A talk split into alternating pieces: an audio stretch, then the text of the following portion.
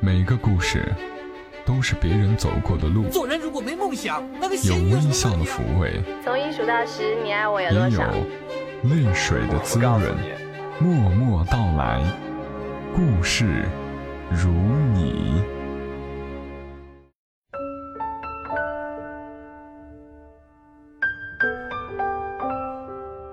默默到来，故事如你。这里是由喜马拉雅独家播出的《默默到来》，我是小莫，在每个周三的晚间陪伴你，安静的和你讲个故事。今天来和你们讲的这个故事呢，放心，不会让你哭出泪来，它相对比较轻松。如果你正在经受异地恋之苦，那更是可以来听一听。故事的名字叫《关山飞渡，爱你如初》。作者吴瑟思。现在把故事分享于你。首尔小姐一直很疑惑，为什么关于异地恋，我会选择的态度是有信心。她知道我从未有过异地恋的经历，但我没有过多解释。时常在中午写东西会卡住，咖啡和浓茶不管用的时候，我会下楼，在快餐店门口抽烟。人流熙攘，透过玻璃窗看那些情侣、学生、白领或者其他一些我不知道的身份。等饭的间隙，他们面对面，各自掏出手机，低着头，专注的为了不相干的朋友圈或者小说而偶尔发笑，并不彼此说话。眼前人像奇怪的摆设。每当这种时候，我就会想起来军心和礼貌。事实上，在遇到他俩之前，我根本上也是不相信什么异地恋的。李茂是我的师弟，湖南人，性格暴烈的像塞满了通红的辣椒，但为人耿直，是个好孩子。开学第一天，他就因为戏剧系的师哥们欺负新手而挑头大打出手。瘦瘦小小的拎着板凳冲在最前面，军校的架，下手都狠。他被戏剧系的东北帮围殴了半天，但我留意到这孩子打架不逼逼叨叨，被下手再狠也不骂脏话，就是沉默的打和被打，这让我留下了很好的印象。很快教务处出面各打五十大板，冲突结束。我打了饭往宿舍走，天已经擦黑，看见下午小凶神一样的李茂头上缠着纱布，表情无比温柔的用方言在打电话。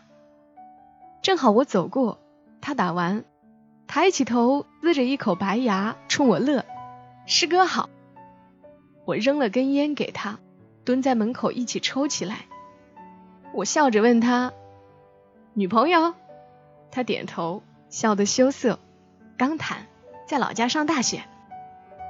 我调侃他：“哟，还玩异地恋呢？能坚持吗？”他猛吸了口烟，忽然来了句：“他若不离，我必不弃。”师哥，你信吗？我被他突然的严肃呛了口烟，忍住笑，点头：“我信。”看不出来你还是个情种。他挠挠挠头说：“我跟他说了。”以后每天这个时候，我都会给他打电话。我笑了笑，没当回事。我发现这货还真是言出必行。已经过去了一个学期，我们宿舍楼信号差得很。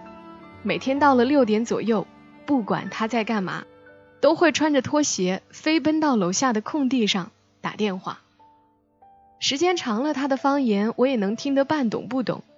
其实每天都聊。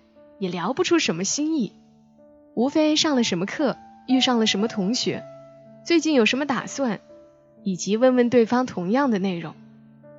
李茂的女朋友名字很好听，叫君心，在长沙学地质学。见过张照片，看上去普通，但是温婉。李茂给我看的时候像是献宝，看完又小心翼翼的供奉回钱包里。两人的笑点我经常无法理解，大概也就是因为彼此最无趣的话也变成了笑话，反倒是很少有肉麻的情话。印象很深的是有一次等着总政的首长来检查，是特别重要的阅兵，所有人都站队列在排练场等着，不许离开，不许请假。眼看着时间到了快六点，李茂在我边上急得像热锅上的蚂蚁，我很无语，让他发个短信解释下，等会儿再打不就行了？他坚持拒绝，小声跟我说：“这是说好的事儿。”我摇头，形式主义害死人呐！他少见的反驳：“师哥，你不明白。”拿他没办法，教了他一招，结果让我大跌眼镜。平时看起来毫无表演天赋的他，以表演系的功力，完成了肚子疼、满地打滚、头上落汗的精彩无实物小品表演，成功的惊着了主任，然后特批回去上厕所休息。然而人算不如天算，过会儿主任真的肚子疼起来，也去了厕所，没见着李茂，心生疑惑的绕回宿舍楼，然后发现这货正健康无比，声情并茂，并且手舞足蹈的和女朋友在打着电话。主任也是蛮耐得住性子，站在楼道里听着他开心的和君心分享如何骗过自己的伟大事迹。足足听了五分钟，才走到背后拍了他一下。礼貌回头直接实话，为这事儿他被记了个小过，还在系里公开做了检查，怕他想不开，带他喝酒。没想到这货完全不在意，反而一脸开心，哪像刚被记过，分明是刚被受勋。我着实没法理解，问他。如果这感情就靠定时打电话维持，也太脆弱了点。你怎么想的？李茂端起小二，喝了一大口，红着脸跟我说：“师哥，我没多想，因为这是我唯一能做到的承诺。”我愣了下，也灌下一杯。那天喝了四五瓶小二，我昏昏沉沉的睡到第二天中午。中途做了几个纷繁奇怪的梦，结果忽然就被人摇醒。我一转头吓了一跳，是李茂，他眼睛里全是血丝，脸色煞白，像被瞬间抽去了所有的生机。我还没开口，李茂居然流出了眼泪，他要跟我分手。顶着还没睡醒的头疼欲裂。问了半天，才知道了大概。就在我们喝酒回来之后，金星少见的忽然在半夜打电话给李茂，李茂睡得太死，没听见。结果早上看到君心的短信，只有五个字：“我们分手吧。”李茂安慰自己是君心在开玩笑，赶紧给君心打过去电话。君心闪烁其词。只是很坚定的要分手，李茂不同意，疯了一样的问为什么。君心终于没扛住，说出了原因。原来从半个月前开始，就有一个君心同系的师哥在追她。开始君心一直拒绝，并且告诉对方自己有男朋友了。可师哥并不放弃，听说了君心的男朋友在外地，更加疯狂的追求起她来。上课下课嘘寒问暖，平时常约着他寝室的所有姑娘一起去登山看电影。女孩子都是情感动物，而且年纪不大，定力也都不深，很多事只看眼前。君心动摇了，他告诉李茂，就在李茂炫耀似的跟他说，为了打电话给他，自己被记了过的时候，他觉得李茂还是个孩子。而君心从窗子里看下去，他的师哥早就在楼下买好了今天的晚饭。第一次不带上其他人，只买了两个人的票，约他去看电影。君心挂上电话，想了二十分钟，然后下了楼接过了那张票。看完电影回来，他就给李茂打电话，他要和他聊聊。是个坦诚的姑娘。并不能心安理得的欺骗别人。他打了很多次，李茂一次也没接到。只是那个时候，李茂醉得一塌糊涂，做着有君心的美梦。君心一夜未眠，更加坚定了这件事，就给李茂发了分手的短信。短信里的最后是：“你始终不是我梦里的人。”李茂坐在我面前，低着头，像是完全没有感情一样，空洞的说完。我不大想虚伪的安慰他，因为这事儿我早就想到过，无非是时间长短，何时到来。所以想了半天，我只说了一句：“长痛不如短痛。”李茂忽然站起来，看着窗外，我吓了一跳，赶紧说：“喂，这才四楼。”摔残了比摔死难受。然后他回头居然冲我笑了，我毛骨悚然。这尼玛是要变身前的回光返照吗？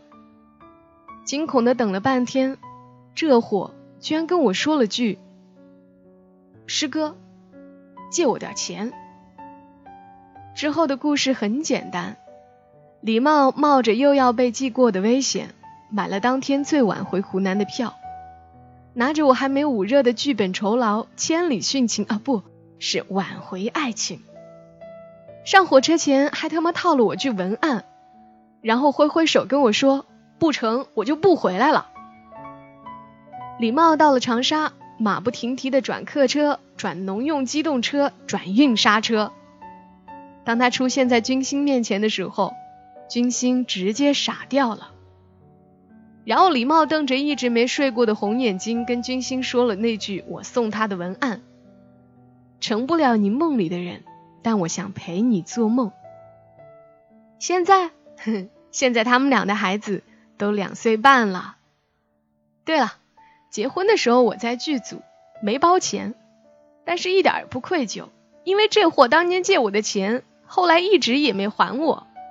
等我去湖南。非要让这个忘恩负义的小师弟再喝趴一次。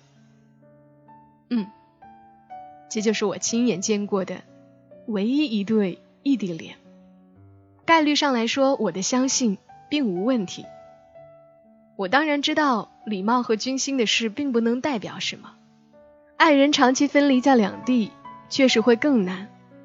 不相信实在是件太容易的事。流言、误会、诱惑。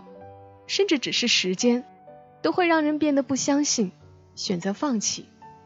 而我这个人，一向觉得任何事都因为难才好玩。异地对爱情有伤害，也未必没有益处。坦率说，爱情是有保质期的，天天在一起，见面就变得没那么珍贵，生活就必须多很多很多的摩擦，也就没有更多想象和空间。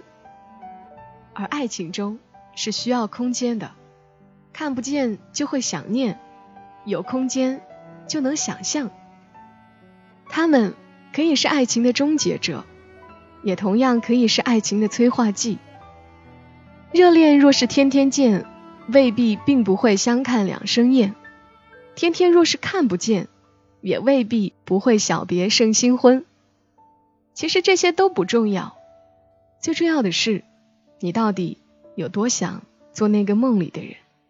只要真的想，关山飞渡，爱你如初。我听见美丽的声音，穿过云，乘着风奔向你。我看见一个梦挥动着翅膀，轻轻飘，慢慢落在你身边。也许偶尔天不晴，也许有风雨，不害怕，不放弃，未来依然属于你。相信阴霾会过去，希望再继续。那些爱拥抱你，温暖着你不停息。刚的故事来自于作者吴瑟思，《关山飞渡，爱你如初》。录这个故事的时候，旁边的工地在施工，楼上在装修，就感觉会有点吵。幸好这是一个相对要轻松些的故事，也就没那么在意身处的环境。愿你今晚觉得还算开心，少玩手机，和 身边的人聊聊天吧。秋天的夜晚很迷人，空气里都是桂花香。晚上什么也不想的去散散步，然后早点躺在床上，不冷不热的日子最好眠。祝你今晚好梦，小莫在长沙跟你说晚安。